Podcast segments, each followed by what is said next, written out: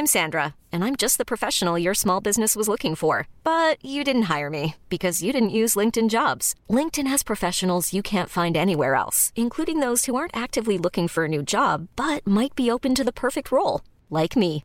In a given month, over 70% of LinkedIn users don't visit other leading job sites. So if you're not looking on LinkedIn, you'll miss out on great candidates like Sandra. Start hiring professionals like a professional. Post your free job on linkedin.com/achieve today. Coucou, c'est Mimi. Coucou, c'est Fab. Et bienvenue dans ce The Boys en canon. Waouh, À chaque fois, je change. c'est beau, c'est vraiment beau. C'est vraiment beau. J'ai vu qu'il y en avait un des deux qui voulait arrêter ce jingle. C'est Généralement, plus c'est du moi. côté de Fab, mais euh, Fab est toujours chaud pour la je suis jingle sûr qu'avant chaque euh, podcast, c'est dit il faut vraiment qu'on le fasse. T'es sûr, on peut pas prendre un vrai jingle, si on a un petit budget. Non, faut qu'on le fasse. Attends, moi à la base, bon. je voulais un vrai jingle et tout, et c'est Fab qui m'a dit écoute, l'important c'est de lancer ton vrai? podcast, c'est Ah, pas il de perdre il du casse temps bien à son jeu parce que j'ai vu dans ses yeux, il a fait genre il avait un peu honte de le faire. Non, Non, mais on Fab, c'est Jean-Michel, il faut que ça, bien. on sort le truc. Donc si on n'a pas de jingle, beau. on le fait à la bouche, on s'en bat les couilles. Parfois, je hurle, parfois, je fais de la SMR. Enfin, tu vois, c'est. Ouais, là t'as pas beau. trop hurlé, c'était bien. Les gens sont contents. Ça fait longtemps que t'étais pas dans le podcast en plus. C'est vrai. Ah, The Boys Club, c'est le podcast de Mademoiselle sur les masculinités, où un mardi sur deux avec Fab, ou parfois toute seule, on reçoit un mec qui nous parle de son rapport à son genre. Et aujourd'hui, on est en très bonne compagnie, puisqu'on est avec Panayotis Pasco. Bonjour. Bonjour, bienvenue. Comment ça Bonjour. va Ça va Est-ce que tu peux te présenter rapidement pour les quatre personnes qui ne sauraient pas qui tu es? Euh, oh, bah écoute, Le mec est Michel Drucker. peu- Non, tellement pas, bah oui, au contraire. non, euh, je m'appelle Panayotis, je fais des blagues. Euh, je crois que ça me résume assez bien, en vrai. Non, attends. Si, ben, non, super. Je, je, je sais pas ce que je peux dire d'autre. Je fais des blagues de, de, de manière euh, professionnelle. C'est-à-dire Oui. que j'ai une, une fiche de paye à la fin du mois avec mes blagues, quoi. Je suis en mode, waouh, c'est fou comme métier, mais c'est, c'est, c'est, voilà, c'est moi. Ceci dit, si Mimi dit que les, les gens te connaissent très bien sur le Boys Club, c'est parce qu'il y a une vraie raison. Je pense que tu es la personne qu'on m'a le plus réclamé dans le Boys Club Oh. depuis que le Boys Club existe. Et c'est-à-dire depuis quand Depuis Donc deux 8 ans. jours. Quand même deux ans, euh, bien. ce qui un fait mail de euh, ta mère. Jamais, jamais. bien Elle crée 50 des faux comptes, hein, ma mère, souvent quand elle veut qu'un truc se passe. Ok. Elle a beaucoup C'est de que faux les gilets comptes, jaunes, c'est comme ma mère. hein. C'est- Je te jure, c'est ma mère avec des moustaches, des trucs. C'est que ma mère. C'est quand elle veut vraiment qu'un truc se passe, elle, elle peut mettre tout. Donald en... Trump, c'est elle aussi ou Ouais, pas bien sûr, bien sûr. Les fake news, c'est Bien sûr. Elle est forte en perruque quand même. Non, bah chiant, mais trop bien alors. Et bah bien enchanté, j'allais dire enchanté comme si bah bienvenue, merci d'être dans le Buzz Club aujourd'hui. Le mec il s'invite dans son truc. Non, mais j'allais dire merci beaucoup de m'inviter. Du coup, tu as été très réclamé et en, a- en allant voir ton spectacle presque avec Fabrice, j'ai Mhm. compris pourquoi, car c'est un spectacle qui est 100 pour... Je pense que j'aurais juste pu faire une captation audio de ton spectacle et en faire un épisode du Boys Club et ce serait passé parce Ah, que vrai. Et je t'abordes t'aurais envoyé mon avocat pour des Oui. questions de, de droit, Car mais sinon tout je n'ai pas les droits, voilà. Mais du coup, je me suis dit bon bah il va venir et raconter un peu les mêmes trucs, mais sans qu'on ait un avocat au cul. Voilà. Allez, parfait. Du coup, la première question est à la fois très vaste et euh, très surprenante pour plein d'invités. J'aimerais savoir qu'est-ce que ça veut dire pour toi, Panayotis, être un homme? Bah, je crois que on en fait tout un plat, mais je crois que ça veut pas dire grand chose. Je sais pas, hein, mais attends, je pense qu'à une époque, peut-être ça voulait dire quelque chose quand on avait une vraie distinction entre être un homme et être une femme. Quand un homme c'était celui qui devait aller travailler, qu'il y avait un truc qui était instauré, etc. Mais aujourd'hui, c'est tellement plus le cas. Je pense que ça veut pas rien dire être un homme ou être une femme. Je pense qu'on a les mêmes euh, enjeux, on a la même pression un peu. Peut-être que est-ce que tu sens la réponse qui va durer 8 ans? Non, non, mais je pense que être un homme, ça veut rien dire à part euh, être quelqu'un, quoi. Je sais pas, je sais pas. Il y a pas de différence entre être un homme ou être une femme pour moi. J'ai l'impression à cette époque, en tout cas, on a cette chance-là de. Il y a les mêmes euh, enjeux, les mêmes responsabilités. Alors peut-être qu'il y a encore un petit peu ce truc-là qui m'énerve un petit peu. Moi, je le vois, j'ai une sœur, mais il y a cette pression un petit peu chez une femme de très vite faut que tu fondes une famille, et chez un homme, c'est très vite faut que tu sois euh, financièrement stable. Et c'est pas du tout les mêmes enjeux, et j'ai l'impression qu'il y a toujours cette petite pression qui pèse sur les épaules et des hommes et des femmes. Mais, euh, mais sinon, j'ai l'impression que ça s'est un petit peu plus régulé, que être un homme ou être une femme, c'est à peu près la même réponse qu'on peut donner. Elle a quel âge ta sœur? Ma sœur, elle a 23 ans. Et toi, t'as. J'ai 21. 21. Est-ce que tu penses que vous avez été éduqués un peu différemment? Parce que toi, t'es un garçon et elle, c'est une fille. Euh, je pense que oui, je pense qu'il y a eu un, un- un léger. Je pense que mon père, il avait eu que des garçons. Euh, Enfin, il avait, il a une, une première fille avant, euh, mais qui, qui voyait un peu moins parce qu'elle a, elle a- ils ont déménagé euh, son ancienne femme et elle. Mais non, j'ai l'impression que, il- je sais pas, hein, mais j'ai l'impression que à la fois quand elle a grandi, il a été beaucoup plus proche d'elle. C'est-à-dire que mon père, nous, on est très, bah, j'en parle dans le spectacle, là, on est très loin de de lui. euh, on se sent vraiment à des kilomètres. Tu, quand tu vois Ad Astra, le film là qui est sorti, euh, c'est vraiment la bonne métaphore. On a l'impression qu'il est à l'autre bout de la galaxie. Euh, et là, et par contre, il est très proche avec ma sœur en ce moment. Mais quand on était un peu plus jeune, j'ai l'impression qu'il y avait un truc qu'il ne comprenait pas. Euh, ma sœur, elle est très émotive. Nous, on l'a beaucoup été aussi, mais on n'avait pas le droit de montrer nos sentiments parce qu'on est des hommes. Donc c'est peut-être ça le changement qui, qui était là. Mais ma sœur, euh, euh, quand elle était plus jeune, elle pleurait beaucoup. Et trucs, moi, des trucs que j'avais envie de faire aussi, mais que je pouvais pas forcément. T'en parles d'ailleurs beaucoup dans ton, dans ton Et euh, spectacle. ouais, ouais. le- Et, j'ai l'impression que quand on était plus jeune, mon père, il y avait un truc où il, il regardait ma sœur un peu comme, euh, tu sais, une extraterrestre. Il l'aimait et tout, mais il savait vraiment pas euh, s'y prendre. Et ça donnait des scènes un peu cocasses où genre, euh, je me souviens à, à Noël, ma sœur, elle voulait un un iPhone, mais c'était un des premiers euh, trucs. Elle avait économisé, tu sais, nous on avait le truc euh, chez les blancs, ça se fait, je crois, où tu peux dire, euh, je veux rien, je veux pas de cadeau à ce Noël-ci et à cet anniversaire, mais par contre au Noël d'après, je veux un gros cadeau. Tu vois, genre tu fais des économies, t'as un crédit de Noël. et et ma sœur, elle avait dit, tu sais, elle avait, je sais pas, 15 ans, 16 ans. Elle avait dit, tout le monde a des iPhones depuis, je sais pas, truc, et j'aimerais avoir un iPhone et tout. Et mon daron, il avait dit, ok, pas de souci. Puis à Noël, il lui offre un cadeau. Et c'est genre une boîte d'iPhone. Elle est en mode, oh, elle ouvre l'iPhone et dedans, euh, il y a un, y a de l'ail. Et il dit, c'est un iPhone. Et elle pleure, mais tellement fort et tout. Putain, la blague de Et elle pleure. Et nous, on était en mode, bon, ok, il y a sûrement un vrai téléphone après. Et non! Il a dit, euh, et après, je sais plus ce qu'il a offert, un bouquin, il avait joué Noël, elle était en mode, non, non! Et, et tu sais, tu te dis, il y a un truc où il sait pas faire, quoi. Mais, mais, mais Mais donc, ouais, c'est non, hyper cruel de faire ça. ouais, moi, nous, on a beaucoup rigolé, mais, mais, C'est marrant, mais c'est cruel. mais, mais, non, mais, mais il y a, ouais, je pense qu'il y a juste un truc où il a, il a pas su faire pendant un moment, et maintenant, je crois qu'il comprend beaucoup, beaucoup plus ma sœur que nous.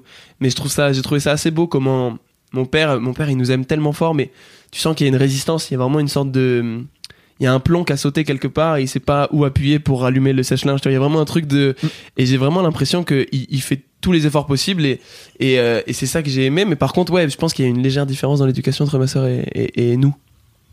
Parce que du coup, ton père, il comprend pas ta sœur parce qu'elle est très émotive et que lui, apparemment, les émotions, c'est pas sa passion. Ouais. Euh, mais vous, en fait, de, quand tu dis nous, c'est ton frère et toi?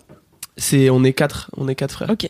En tout, Quatre on est frères, six dans ma famille. Il y a deux filles, euh, ma demi-sœur, ma sœur, et on est quatre, quatre frères. Et c'est quoi les, les Je échelles suis le d'âge? dernier et ma sœur c'est l'avant-dernière. Ok.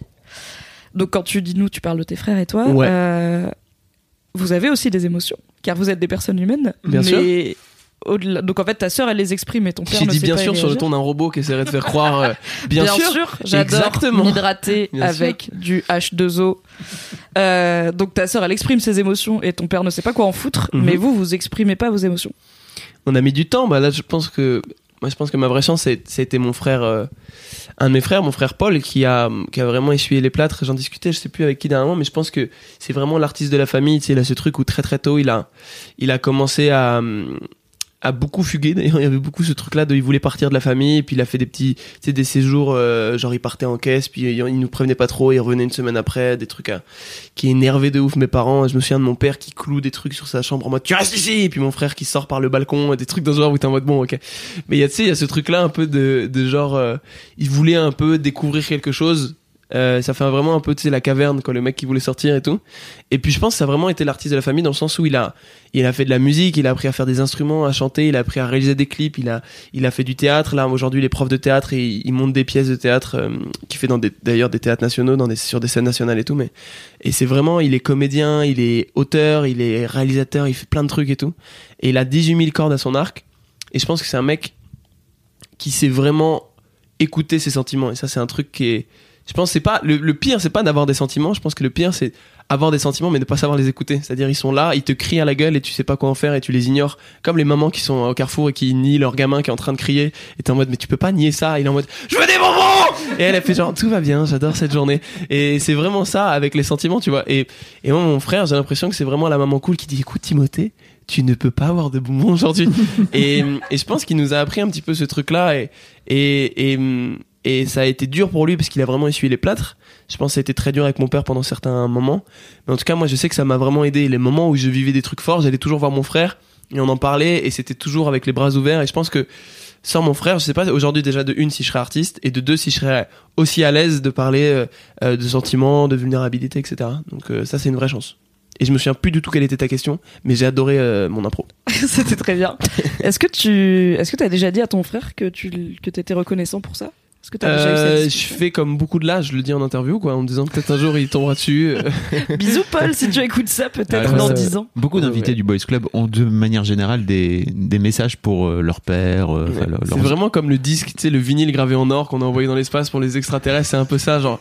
Des fois, je me fais inter- là pour le film dans lequel j'ai joué, on s'est fait interview genre pour euh, par France Bleu Côte d'Azur, je sais pas quoi, à 11h du mat, et je lâchais des vrais bouées pour des potes du collège. Je me dis peut-être ils vont écouter, mais y a- pourquoi ils écouteraient des trucs de Franche-Comté? Mais je lâchais des vrais comme ça, je sais pas pourquoi. Mais ouais, c'est beaucoup plus facile de parler euh, quand t'es pas face à la personne. Pourquoi? Bah je sais pas, je sais pas faire. euh, tu sais moi j'ai dit une fois euh, je t'aime à ma mère et c'était par texto à genre 2h du matin parce que j'étais bourré. C'est vraiment pas le truc à faire. T'es une daronne qui a, jamais eu un seul message d'amour de son fils et elle ouvre son, son iPhone un matin genre 8h et elle reçoit Maman t'es là, faut que je te dise un truc, je t'aime, écoute. Et, elle dit- il s'est tué pendant la nuit, c'est sûr et certain en fait. Euh, donc elle m'appelle 18 fois, qu'est-ce qui s'est passé, qu'est-ce qui s'est passé? Mais euh, ouais j'ai fait la même à mon père là il y a pas longtemps. euh. Non, mais après le spectacle, je pense que c'est un peu une déclaration d'amour aux, aux parents. ils sont venus voir le spectacle, je pense que c'est un peu, c'est un peu passé. J'ai l'impression. Comment il a réagi ton père quand tu lui as envoyé un texto pour lui dire que tu l'aimais? Euh, bah, il m'a, il c'était trop mignon. Il m'a, j'ai jamais mangé tête à tête avec mon père. J'ai vraiment, je, là, on se fait la bise avec mon père, mais avant, se serrer la main, il y avait un truc très euh, employé à employeur, quoi. Mais, mais, mais non, quand, quand, ouais, je lui ai envoyé un soir donc un texto. euh, en fait, il y avait un pote qui m'avait parlé à quel point euh, son père lui avait manqué, mon coloc de 40 ans dont je parle dans le spectacle. Ah, On va en causer aussi. Et il me, il me racontait un peu tout ce truc-là de, de, d'à quel point euh, ne pas avoir de père, ça a été compliqué pour lui. Et je me souviens que moi, je me suis dit, euh, putain, moi, j'ai eu vraiment un père qui nous a aimés, même si ça transparaissait pas beaucoup, il nous a aimés tellement fort, il nous a vraiment aidés, et on a eu une belle éducation et tout. Et je, je lui suis reconnaissant, et du coup, je lui ai fait un long pavé. Ce qui est vraiment très horrible, pareil, tu reçois un long pavé un matin. Et donc, je me souviens, je me réveille, parce qu'on s'est couché, on, on avait fumé, mais on s'est couché genre archi tard. Et du coup, on s'est réveillé à 13h. Mais sauf que mon père, il se lève à 8h. Donc, il, ouvre et il voit un pavé. Et je me souviens, il a essayé de m'appeler. Donc, moi, je me réveille, je retire mon mode avion à 13h. Et je vois genre 12 appels en absence du daron. Et je vois premier, il m'a écrit un premier texto. Qu'est-ce que tu racontes? Point d'interrogation. Le deuxième à 9h30, donc une heure après. Bon, écoute, très bien, parlons-en. À genre 10h30, si tu veux, on peut manger ensemble. Parce que moi, dans le truc, je disais, j'aimerais bien qu'on mange ensemble. Et genre, et à 13h, il m'a dit, si tu veux, je peux me libérer ce midi pour qu'on mange. Genre, tu sens vraiment, il y a eu l'évolution de, et c'était trop mignon. Et on a mangé ensemble deux semaines après, c'était assez cool. On s'est pas beaucoup parlé. Et, euh, mais je, lui- je me souviens, j'étais arrivé avec une liste de questions. Euh, J'avais écrit une liste de questions sur un papier pour po- lui poser toutes les questions. Est-ce que t'es content de ça? Est-ce que quand t'as fait ça dans mon éducation, c'était pensé? Est-ce que là, là, est-ce que truc? Et je lui ai posé toutes les questions comme un interrogatoire. Et il a tout répondu, c'était cool. Et après, je lui ai dit, si toi t'as des questions, pour moi, parce que tu sais rien de ma vie, tu sais rien de mon travail, de mes amours, de rien, si t'as des questions. Il m'a dit, moi, j'ai pas de questions à te poser. J'ai dit, ok, bah très bien, bonne soirée. Et donc, je sais que ça arrivera un de ces quatre, mais pas tout de suite. J'adore quand t'imites ton père. J'adore ta voix de daron. Et le pire, c'est que c'est pas vraiment la voix de mon père. Mais je trouve que c'est la bonne voix qui, c'est la voix interne de mon père. C'est ça. Il y a un truc un peu, un peu animal, un peu. Ouais, ouais, il y a un truc très, euh, très, il y a juste l'énergie qu'il faut, quoi. Très chirurgien qui demande un scalpel. C'est très euh, scalpel. Ouais, c'est très.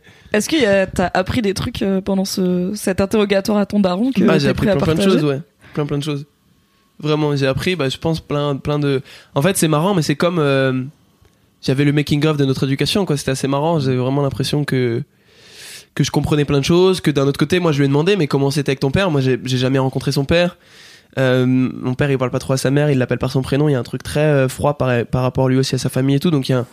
Puis d'un seul coup, c'était intéressant. Moi, je lui ai posé plein de questions sur son éducation à lui. C'était super intéressant. J'ai compris plein de trucs. Euh, c'est mon père, il a dû partir de chez lui genre à 13-14 ans. Il, il a vécu un peu moment, un, un peu dans la rue et tout. Il y a vraiment un truc où tu sens qu'il, je comprenais qu'il lui manquait une petite case. Mm. Et donc, euh, c'est une question juste de compréhension, de se mettre à la place de quelqu'un. Donc j'ai compris plein de trucs, tu vois. C'était très utile. Et qu'est-ce qui- t'a donné envie, en fait, à partir de la discussion avec ton coloc Ouais. De te dire, ok, je, je vais lui poser plein de questions. Parce que- À mon père? Ouais. Bah, je pense que c'était le. C'était. Bah, en gros, mon coloc, il, il me disait que il- son père lui avait manqué. Mm. Et que. Et je lui dis, mais si là, ton père, il, il arrive dans la pièce, qu'est-ce qui se passe? Et je pensais qu'il allait me dire, bah, je lui poserai plein de questions, pourquoi t'es parti et tout. Il m'a dit, je pense qu'on se tape. Donc, euh, je me suis dit, ok, on n'a pas le même rapport avec, euh, Ouais. avec, euh, avec tout ça. Et je me rends compte que. Et là, je me suis dit, putain, c'est une chance, déjà, de une, d'avoir un père. c'est une vraie chance que plein de gens n'ont pas. Et après, je me suis surtout dit, bah moi en fait, j'ai la chance d'avoir mon père qui est là et je peux lui poser des questions sur plein de choses que j'ai pas compris ou autre. Parce que moi, un des trucs que je reproche le plus à mon père, c'est des non-dits. Mhm. C'est dès qu'il a quelque chose qui le traverse, il le cache et il nous en parle pas et tout. Et, et du coup, je me suis dit, euh, bah peut-être que ce serait intéressant de lui poser des questions sur ces non-dits là, parce qu'au final, moi, de lui dire, faut que t'arrêtes d'avoir des non-dits et de pas en parler, bah, je, je suis complice du truc aussi. Et à un moment, je me suis pose les choses, vois-le et discute euh, d'adulte à adulte, quoi, de d'employeur à employé. J'aimerais bien creuser un peu l'histoire de ton coloc. Comment tu te retrouves à 21 piges à vivre avec un mec de 40 ans? Ah, la vie? C'est qui ce mec? D'où il sort? Parce Un que c'est aussi ton meilleur ami, tu vois. Ouais, ouais. C'est un pote à moi. C'est un pote à moi euh, qui qui euh, qui euh, est rentré en pleine crise de la quarantaine et qui a qui avec qui on s'est mis en coloc un petit peu pendant un moment parce que c'était très tumultueux dans sa vie. Puis à un moment, on s'est posé officiellement en coloc et, euh, et on est resté quasi un an en coloc ensemble. C'était vraiment cool. Et puis euh, et puis c'est là qu'on est vraiment devenus très très potes et qu'on passait des soirées entières à discuter. Et puis c'est aussi grâce à lui, je pense que j'ai écrit le spectacle parce que tu sais, moi, je lui parlais beaucoup parce que lui, c'est quelqu'un qui a vraiment, une, il a une lecture de la vie qui est phénoménale. C'est mec- un mec qui a bouffé tous les films, tous les bouquins du monde. Il a, il connaît toutes les théories psychologiques. euh, Il, il lit tout, il connaît tout. Et du coup, dès que j'avais des questions où moi j'avais pas les réponses, j'allais le voir un peu comme le grand sage. Je toquais dans sa chambre et tout, et on se posait, puis on discutait de, je sais pas, des fois on a fait des 21h, 6h du mat, tu vois. Et, euh, et, et on discutait de tout. Et en fait, je me suis rendu compte que les questions que je me posais, lui, c'était des, questions qui commençaient à remettre en jeu à 40 ans. Et je me suis dit, je pense, et c'est là où je me suis rendu compte aussi, mais mon père, en fait, se pose les mêmes questions là à 60 piges. Et du coup, je me suis dit, en fait, je crois que c'est des questions qui te traversent tout au long de ta vie, mais juste, t'as des grilles de lecture différentes. Et c'est là où je me suis dit, ce serait intéressant de faire un spectacle où je raconte ces questionnements-là à travers un gamin de 20 ans, un coloc de 40 et un père de 60 qui sait pas faire. Et, euh, et du coup, euh, c'est pour ça aussi que ça m'a aidé à faire le spectacle. Et, euh, voilà, mais c'était trop bien. Moi, j'ai adoré cette, cette coloc. C'est quoi la question qui te taraude le plus? Dans la vie dans les grandes questions euh, Ah, dans les grandes à questions. tous les âges euh, de la vie Pas euh, juste qu'est-ce qu'on mange ce soir, tu vois, ce qui est une question. Qui est une question compliquée. Euh, non, euh, ah, en ce moment, j'essaie de savoir. euh, J'aimerais créer un, un compte au Luxembourg. Non, je rigole. non. si vous avez des impôts, banquiers d'affaires euh, dans Euh, vos contacts. Non, en gros, je crois que la question c'est. En ce moment, je me disais, putain, ça va paraître si dépressif, mais en ce moment, je me demande si c'est pas une illusion euh, le bonheur euh, pérenne. La dernière fois, je me disais ça, je me disais, mais je crois qu'il y a que l'enfance qui compte dans la vie. C'est très bizarre, hein, mais je me disais, j'ai l'impression que les vraies années qui comptent, c'est l'enfance. Parce qu'il y a un truc où tu te prends la vie en pleine gueule. Et, et la dernière fois, je me disais ça, je me disais, est-ce que, est-ce que on n'est pas juste euh, des enfants en fin de carrière, euh, tu vois Et je me disais, est-ce que je crois que, je suis pas sûr que ça existe encore les, tu sais, quand t'es gamin, moi je me souviens de périodes genre de mes 9 ans à mes 11 ans où je suis heureux, quoi. Et je crois que maintenant, quand j'ai, des- c'est des pics de bonheur, tu sais, qui viennent genre pendant deux heures, t'es content. Puis après, d'un seul coup, tu penses à un truc. Tu vois, ce moment où t'es en soirée, tu t'amuses, et puis d'un seul coup, t'as une- tu te fiches le, tu sais, tu fiches, tu te fi- tu fixes le vide, pardon, et tu te dis, bah, je veux rentrer chez moi, en fait. et bah, je crois que je me disais la dernière fois, il y a pas longtemps, est-ce que, est-ce que c'est un truc qui va revenir, ou est-ce que ça, c'est définitivement parti, et, et on essaie juste de sauver les meubles en étant adulte? Je sais pas. Bonjour la dépression. Enchanté, bonjour dans ce podcast des- dépression. Je pense pas que c'est dépressif. Non, pas du tout. Je pense que c'est quelque chose en plus que tout le monde traverse en grandissant de se dire euh, est-ce que j'ai pas trop de trucs en tête pour être un jour heureux et épanoui en continu au lieu de juste avoir des pics? Ouais, tu vois, mais il y a pas longtemps, je me disais, est-ce que c'est pas l'enfance qui compte et le reste, on s'en fout? Y Je sais pas, je me disais, est-ce que. Parce que. Il y a un truc, moi, euh, Fab peut en témoigner, mais depuis mes 11 ans, j'essaie de jouer l'adulte. Et je me demande si ça va pas me retomber sur la gueule dans pas longtemps, tu vois. Je me demande si j'ai pas profité de mes années bonheur. Et là, on voit, là, j'ai Patrick Sébastien en tête. Les années bonheur, mais je me demande s'il y a pas un truc où j'ai sauté une étape qui est au final l'étape la plus importante de la vie. Qui est au final le truc où, peu importe à 60 ans, tu repenses à ces moments-là. Je crois vraiment que, d'ailleurs, tout ce que tu es en tant qu'adulte, c'est des traumatismes d'enfance ou des, des trucs que t'as pas résolus ou pas connus en tant qu'enfant. C'est vraiment, je crois que t'es vraiment une éponge, enfant. Et adulte, c'est le moment où tu sors cette éponge et après, ça te donne un, un contenant. Mais je crois vraiment que j'ai pas assez capté de choses quand j'étais petit. Donc je me demande si ça va pas me retomber sur la gueule. Je sais pas, je sais pas. On Pour verra. hein. redonner un peu de contexte, donc juste avant le spectacle, j'ai retrouvé ton, nos SMS qu'on s'est changés en 2012. Bonjour la prison, Fabrice Florent. 14 ans. J'avais euh, quel âge? 14 ans. 14 ans, magnifique. Euh, Oui, et t'écrivais Bonjour, c'est Panayotis, l'intervieweur de 14 ans. Ouais, j'ai trouvé une carte de visite, tes j'ai montré à mon attaché de presse hier une carte de visite où dessus il y a écrit 13 ans. Le seul mec qui met son âge sur et, et derrière t'as écrit imprimé gratuitement sur Vistaprint et c'est con parce qu'en plus, elle est périmée au bout d'un an parce que t'as pas 13 ans. Genre, 13 ans, ça passe. ouais comme- mais j'en refaisais c'était gratuit. hein. mais eh, La planète on n'y pensait pas à à l'époque. l'époque, c'était il y a longtemps. Ouais, c'était en 87. Non non mais mais ouais ouais. Et c'est vrai que t'avais cette démarche. euh, Et je te très- faisais chier, hein, tu te souviens quand je te, demandais- je te harcelais pour travailler ici Pour travailler chez Je disais, je peux travailler chez Mademoiselle Bah oui. mais c'est- C'est plus beaucoup des meufs. Et je disais, mais c'est pas grave, allez Puis juste avec 14 ans. quoi. Putain, T'aurais dû le prendre. Regarde comme il est fort maintenant. Je suis là. Mais- Je suis Ah, là, j'ai t'as envie de la haine, travailler hein avec Et toi, bah tu vois. voilà Mais c'est pas ça, c'est que il était très fort. Il fait- Pff, tellement pas, j'avais une tête à claque, j'allais voir les gens, mais mais non, mais surtout, je mais en pense fait, que t'avais réussi attends, à avoir des. T'avais Moi, pour moi, t'avais réussi. T'étais t'étais fort parce que dans le sens où t'avais réussi à faire en sorte que je te mette en contact avec Kian. ah ouais, j'avais un le Kian grâce à toi. Et, et en fait, euh, et Et Kian. j'avais tellement harcelé pour ça. Ouais, mais en fait, je- Ça a mais- marché. Mais ça, ça avait fini par marcher en fait. Je pense que je suis le genre de gars quand les gens recevaient un texto, ils voyaient que c'est moi, ils faisaient oh. Tu vois ce texto de oh là là. Mais en fait, Encore lui. c'était Bon, je vais mettre étrange 2-3 parce que heures à lui répondre pour lui montrer que bon, il se calme. je sais que tout le monde faisait ça avec moi parce que je voyais des vues et réponses le lendemain, en mode, oh, c'est pas gentil. Mais qu'est-ce qui fait qu'à 11 ans, tu deviens un petit forceur qui décide de qu'il a trouvé son métier et qui va se lancer? T'as 11 piges, quoi. T'es au collège, normalement. 14, tu... 14 voilà, t'avais 14 ans Enfin, à ouais. l'époque, mais. Je sais pas, tu... euh, tu joues à Pokémon, non? Euh, ouais, Tu non, découvres non, je pense que bah, je, je raconte un peu, je raconte un peu dans le spectacle ce moment où euh, cette, cette légère transition, où j'ai voulu devenir un adulte très tôt, quoi. Ce moment où je me suis dit, euh, en fait, on n'est pas là pour niaiser. Il y a vraiment ce truc-là. D'un moment, je me souviens, je me suis dit, mais tu perds du temps. Et ça, c'est bon. Ma mère m'a appris que j'allais mourir très tôt. euh, J'en j'en parle dans le spectacle. Euh, pas, on dirait que j'ai une maladie, mais pas du tout. Elle m'a appris qu'on mourait. Mais normalement, un gamin, il est censé vivre un peu en, en Mhm. oubliant ça. Et euh, donc, c'est-à-dire que elle m'a appris que le Père Noël n'existait pas, genre un an après avoir appris que la mort existait. Donc il y a un truc quand même de, de hum, priorité qui était pas bon, quoi. Et T'avais euh, quoi T'avais 7 piges ou un truc comme ça 8 ans, ouais. Mais, et du coup, je sais que ça a fait trotter un truc dans ma tête de, mais en fait, je suis en train de perdre du temps. Tu sais, je voyais, euh, je voyais un peu ce truc-là de, il faut faire des choses dans sa vie, il faut accomplir. Il y avait un peu cette idée-là de faire, faut faire sa pyramide avant de mourir, quoi. Et donc, très tôt, je sais pas, je voulais faire plein de trucs. Et je, voulais faire de l'humour, mais je pense que par insécurité, j'assumais pas ce truc-là. Et du coup, je me disais, je veux traîner avec des humoristes, poser des questions à des humoristes, et je veux comprendre un peu. Je pense que j'ai ce côté un petit peu petit stagiaire qui a besoin de d'aller demander avant de faire un truc, tu vois. Et du coup, j'allais voir tous les humoristes en disant comment on fait des blagues. Et, euh, et donc voilà, comme là en ce moment j'ai envie de faire de la réalisation et je traîne avec beaucoup de réalisateurs et je leur pose toutes les questions possibles. Et quand, quand j'ai fait mon court métrage, bah, j'allais à toutes les sessions de montage alors que la monteuse elle me disait mais tu sais tu peux ne pas être là, elle me donner des directions. Et après je disais non non je veux tout comprendre et tout. Et puis Mhm. le mixeur aussi qui me disait mais tu sais t'es là tous les jours de mix, tu comprends rien. Et j'ai dit je, je veux voir, j'ai besoin de voir. Donc je pense qu'il y a ce côté-là un petit- aussi un petit peu stagiaire. Donc euh, donc voilà, je pense que sans ça j'aurais j'aurais pas été humoriste. Et d'ailleurs peut-être que sans ça je me serais dirigé vers des études de journaliste alors que c'est pas ce que je voulais faire.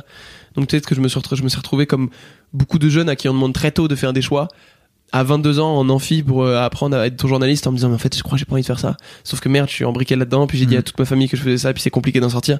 Donc je pense que c'est aussi une chance que j'ai eu de tester très tôt et de pouvoir voir que c'est pas ce que j'avais envie de faire. Ouais, c'est vrai. Parce qu'en fait, en vrai, tu posais des questions, mais t'avais plutôt envie d'être derrière le micro à répondre, comme ce que t'es en train de ouais, faire là. Quoi, tu ouais, vois. bah tu vois, il y avait ce truc-là un petit peu aussi de. Je me souviens, j'étais très interventionniste dans les, dans les questions. Et il y avait plein de gens qui disaient, mais mec, t'es face à Gad Elmaleh, arrête de parler avec lui. Laisse-le parler, on veut écouter Gad Elmaleh, on s'en fout de toi. Et moi, dans ma tête, dès qu'il parlait, on tu sais, j'étais en mode, j'ai trop un délire avec Gad Elmaleh. ou- Alors que non, tu vois, j'étais en mode, mec, t'es l'intervieweur, tu te poses la question, tu fermes ta gueule. Et c'est là où je me suis dit, mais en fait, il faut que j'arrête Mm. de me voiler la face, j'ai envie de, de faire des blagues. Ouais, c'est Donc cool. voilà, et j'ai arrêté les interviews. Bah, d'ailleurs, Gad Elmaleh, c'était un peu mon boss de fin. Et après, j'ai plus fait d'interviews. Et j'ai. Et d'ailleurs, c'était marrant parce que c'était le moment où mes interviews elles commençaient un peu à. Elles fonctionnaient pas, mais genre, elles faisaient des 150 000 vues et tout. Donc, je recevais des mails de si vous voulez interviewer notre artiste. Et j'étais en mode non. Tu sais, Je commençais à refuser. Je suis en mode, arrêtez, c'est bon. Je, je suis retiré du business. Un peu genre Walter White Je à la fin de Breaking Bad. Genre, arrêtez, j'ai terminé avec ça. Je me suis mis 80 millions en cash de côté. Et. Et donc c'était assez J'ai marrant. 16 ans et, désormais. et pour le coup, on m'a proposé une interview de. Je me souviens à l'époque, c'est un des plus gros regrets. On m'a proposé d'interviewer Major Laser et Diplo. Ah. Et j'avais dit non, je ne les connais pas, ça ne m'intéresse pas.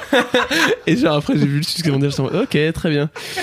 Bon j'avais interviewé, ça aussi, j'avais interviewé Toto, le groupe Toto. Oh. Et j'ai interviewé, Toto de Africa de Toto bien Oui. sûr, Incroyable. et j'ai interviewé Deep Purple. Ce sont des choses qui ne sont jamais sorties, mais j'ai 30 minutes d'interview avec Deep Purple. Allez savoir pourquoi. Mais voilà. C'est pas vraiment ta génération en plus. Ah, mais moi je suis là, le rock, moi c'est ma passion. Le rock des On dirait une vraie phrase euh, humoristique, hein, mais c'est une vraie phrase Ah ouais. degré. C'est ton daron qui t'a. Tellement pas. Mes Non. parents écoutent pas de musique. Non, non, c'est Ah ouais vraiment, j'adorais. euh. Je voulais être un vieux monsieur hein, quand j'étais petit, donc j'écoutais, j'achetais des vinyles en brocante et tout, j'écoutais des. J'écoutais les Doors et tout. Je te jure, je mettais un vinyle dans ma chambre et je regardais mon plafond en mode putain, Ça, c'est de la musique. j'en ai marre de grandir dans le Bronx. C'était vraiment un truc. Je me, je me prenais pour je sais pas qui et tout. Mais ça devenait d'où? Hein? Des films? Non, j'avais un, j'avais un oncle qui écoutait un peu de musique et tout et, et qui me qui m'avait filé un premier vinyle. Et puis euh, j'avais demandé une platine pour euh, pareil, j'avais fait une économie de Noël et tout, j'avais demandé une platine euh, vinyle et j'écoutais j'écoutais un peu de musique et puis j'avais j'avais découvert et puis après j'ai acheté plein de vinyles en, Ah, brocante d'occasion. Mais nous divagons. Avec Fab, en sortant de ton spectacle, on s'est dit putain, il a tellement tout mis dedans. Genre, comment il va faire Ah un oui. deuxième spectacle alors qu'on a l'impression que t'as déjà raconté toute ta vie Ah bon? dans ce spectacle-là parce que t'abordes énormément de sujets et c'est hyper bien, mais c'est très complet. Alors, je me doute qu'il y a des aspects de ta vie qui restent privés, mais on s'est vraiment dit putain, il est allé si vite, si fort dans le premier. Mais déjà ça Comment me, il va ça me fait faire plaisir, merci beaucoup. Une suite? Alors en fait pour compléter le truc c'est que moi j'avais pensé à et c'est Louis C.K. qui raconte ça dans son dans son hommage à Je vais me euh, moucher. Tu sais il y a euh, George Carlin D'accord. Ouais, ouais, ouais. Euh, il, il a tout un truc où il raconte qu'en fait euh, c'est le mec qui l'a c'est George Carlin qui l'a incité à venir euh, faire un, un nouveau spectacle tous les ans à le faire alors l'écrire le tourner le, le faire un special et Ouais, le- faire autre chose quoi et tu vois et en fait, il racontait qu'au départ, il était un peu effrayé par euh, comment je vais faire pour euh, trouver des nouveaux, des nouvelles blagues tous les. Et en fait, il dit qu'il creuse, tu vois. Et tous les ans, il creuse plus profond. Il creuse de plus en plus profond dans les trucs en fait que t'as pas envie d'aller raconter, mais qu'en Ouais, fait, tu te dis oh, putain, en fait, ça c'est vrai. Et en fait, j'ai trouvé pour ton premier que t'avais déjà creusé. pour un Bien à gars, poil, quoi. Le pour mec, gars- a- le mec avait quelques pelles. pour Hein. un gars de 21 ans, je me suis dit, ok, Ah. mec, t'es déjà profond. Alors, ça veut pas dire que tu vas pas réussir à creuser plus profond, en fait, mais que pour un premier, j'ai trouvé que t'étais déjà, t'avais déjà pas mal entamé. euh, Mais écoute, ça me le creusage. ça me, ça me touche. Euh, euh, j'ai, j'ai- bah déjà j'ai des trucs pour le second spectacle que je commence à mettre de côté et que j'ai commencé à, à pas à rôder mais à, à tester. Je crois que ça tient la route, donc je suis content. Non, mais je pense surtout que le premier spectacle, je parle beaucoup de, je parle pas de ce que je suis maintenant. Je parle de pourquoi je suis comme ça. Mhm. Et je pense qu'ici, un deuxième spectacle, euh, il faut que le premier fonctionne. Donc il faut que vous alliez le voir. C'était mon moment promo. Mais si il y, aura a un deuxième spectacle, je pense que euh, je pense que c'était trop mignon. C'était tellement un petit peu genre allez s'il vous plaît, allez. Soyez sympa. Donc ça, il y aura un soir, vous deuxième. faites rien, allez. Et et je pense que s'il y a un deuxième, je raconterai plus ce que je suis plutôt que pourquoi je suis ça. Ce qui est une légère nuance, mais euh, au final, on sort du spectacle et on se dit pas je sais qui il est. On se dit je je comprends pourquoi il est ça. Je sais d'où il vient. Moi, c'est ça, je sais d'où il vient. C'est comme si j'avais bien expliqué euh, le train que j'ai pris et, la- le départ, le départus, mais je- j'explique pas le terminus. Et je pense que là, je, je vais raconter, euh, bah, je suis à Châtelet. Euh, voici Châtelet. Donc je pense que ce sera ça. Qu'est-ce qui fait que tu décides de te mettre? En fait, je pense que j'ai rarement vu un humoriste, surtout un mec, se mettre autant à poil avec simplicité et naturel euh, sur scène. Alors il pense va que falloir préciser que c'est une métaphore car nous sommes un podcast et les gens ne peuvent pas comprendre ce genre de choses. Mais arrête, s'ils croient que t'es nu, peut-être ils vont venir. Plus. Non, je pense pas. Au contraire, ah, vraiment, j'ai pas moment. un corps agréable nu. J'ai vraiment pas un corps euh, nu. C'est vraiment, tu sais, on me voit nu. Je crois qu'on dit non merci. Nu, que- c'est vraiment euh, ah pff, non, c'est vraiment. euh, Ok, on va Alors, changer de sujet pour partir sur le déjà, rapport je suis déjà mis nu hein, devant des gens. Et c'est vraiment un regard de bon, bah écoute, euh, aucune surprise. Tu sais, c'est ni déçu ni content. C'est vraiment bon. Ça n'apporte rien. C'est vraiment, ça n'apporte rien au débat. C'est. Alors tu le sais pas, mais moi j'ai vu, je connais Mimi, tu vois, et je connais, ça fait Je longtemps que dire, j'ai vu Mimi à Walp. Et euh, d'accord. ça se fait, peu. ça se fait pas. D'autres Euh, gens, oui, mais Fab, non. Et j'ai- mais j'ai vu l'œil de Mimi s'allumer au moment où t'as fait ah moi mon corps et moi. Mimi elle a fait oui. Allons-y alors. Tu le sais pas, mais t'as enclenché le mode euh, comment on appelle ça? Savage? Non, je sais pas. Le Bref. mode euh, chasseur. Waouh. Ok. en fait, c'est à la fois un grand sujet et un non-sujet, le rapport euh, des hommes à leur corps. Et D'accord. euh, le regard qu'ils peuvent avoir dessus. Et le corps masculin est pas forcément euh, montré comme euh, désirable et sensuel, etc. dans la, dans la société par rapport au corps féminin qui est sexualisé euh, un peu trop tout le temps. Mhm. Et du coup, dans ce podcast, j'aime bien parler du rapport au corps. Du coup, c'est quoi le comment t'as construit ton rapport à ton corps et notamment à la puberté, ton corps change, ce n'est pas sale, tout ça. Comment ça se passe quand tu deviens quand ton corps devient un corps d'homme?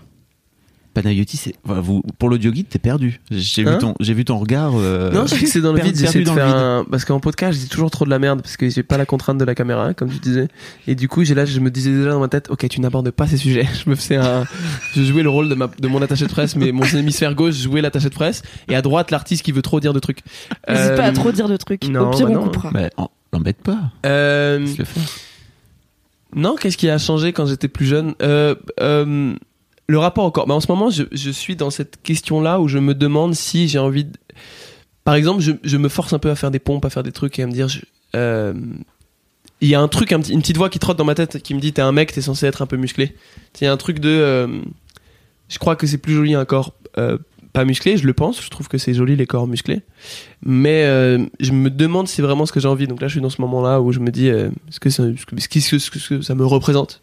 Ce serait pas une fausse enveloppe, comme une trop belle enveloppe pour une lettre un peu chum. Euh, C'est beau. ouais.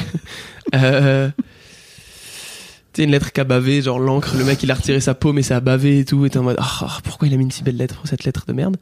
Euh, Non, mais le, le changement au corps, bah, la puberté c'était il y a pas si longtemps que ça pour moi. La voix, ça a été un problème compliqué. J'ai eu très longtemps une voix aiguë. Et d'ailleurs, en ce moment, je suis en train de lire euh, En finir avec Eddie Bellegueule d'Edouard Louis. Et c'est marrant parce qu'il il parle à quel point sa voix, ça a été compliqué. Sa voix très haut perché, très aiguë. Et puis que tout le monde lui disait que c'était une voix de femme, etc. Moi, j'ai eu beaucoup ce truc-là aussi. euh. Et d'ailleurs, une voix que sur scène, j'ai très aiguë par moment, mais euh, que j'assume complètement maintenant. Mais quand j'étais au collège, je me souviens que c'était un peu plus compliqué. Parce que tous mes potes avaient une voix d'un seul coup qui est devenue très grave. Et moi, j'ai vraiment mis deux ans après eux à avoir une voix grave. Et ça, je me souviens que c'était un peu compliqué. Euh, je me souviens qu'on se foutait beaucoup de ma gueule pour ça, mais après je faisais des meilleures blagues qu'eux, donc j'arrivais à les niquer. Donc ça va, tout va bien. Euh, non, qu'est-ce que je suis longtemps resté un peu plus petit que les autres. Je pense que ça a mis un peu plus de temps à se lancer. Euh, la peau grasse, a été un long souci pour moi. Là, je suis en train de vous parler de trucs qui, ré- qui répondent pas forcément à vos questions, mais je fais un bilan aussi par rapport à des choses que je suis en train d'essayer d'enfouir, mais que là je ressors. Euh, le sexe. euh, quand j'étais plus jeune, je me disais ah je crois que tu vas avoir une petite bite. Mais c'est pareil, c'est l'idée de ça a mis du temps à arriver. Quand c'est arrivé, j'étais en mode ah content, genre Ça va ah mieux. bon ça va. Euh, donc ça tout allait bien. Mais il y a vraiment un moment où j'étais stressé parce que genre je commençais mes premiers rapports sexuels et je me disais mais normalement ça devrait. euh, Tu sais, c'est comme tes grains de riz quand ils mettent du temps à grossir et t'es en mode bah je dois manger dans pas longtemps là quand même. Donc il y a mais mais non tout va bien.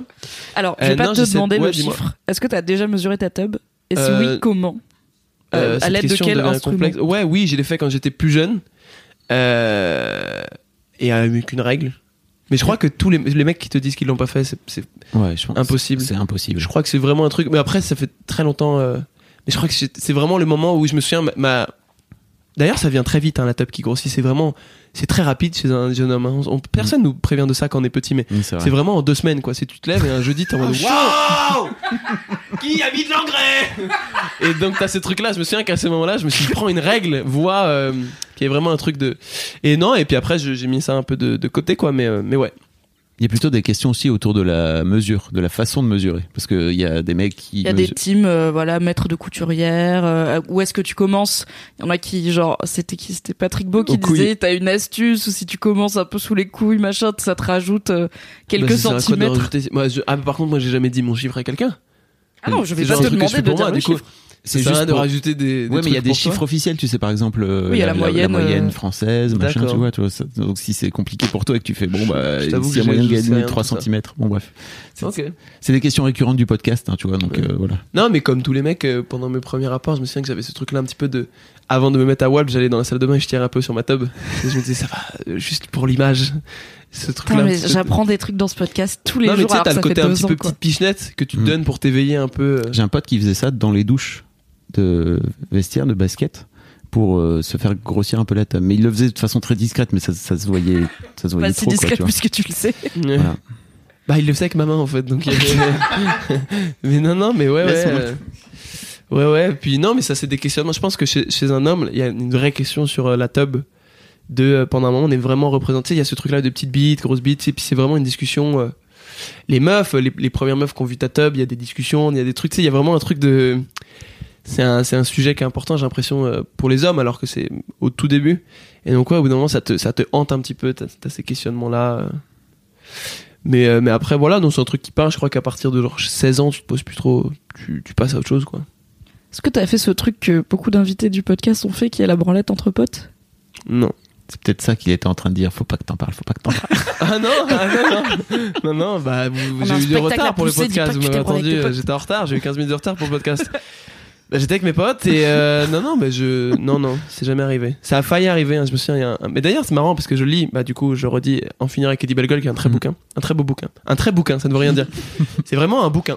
c'est le mec qui dit aucun adjectif. C'est vraiment euh, un livre, quoi. Euh, Et, euh, et il raconte une sorte de, de branlette entre potes à un moment et c'est c'est tellement touchant, c'est tellement beau.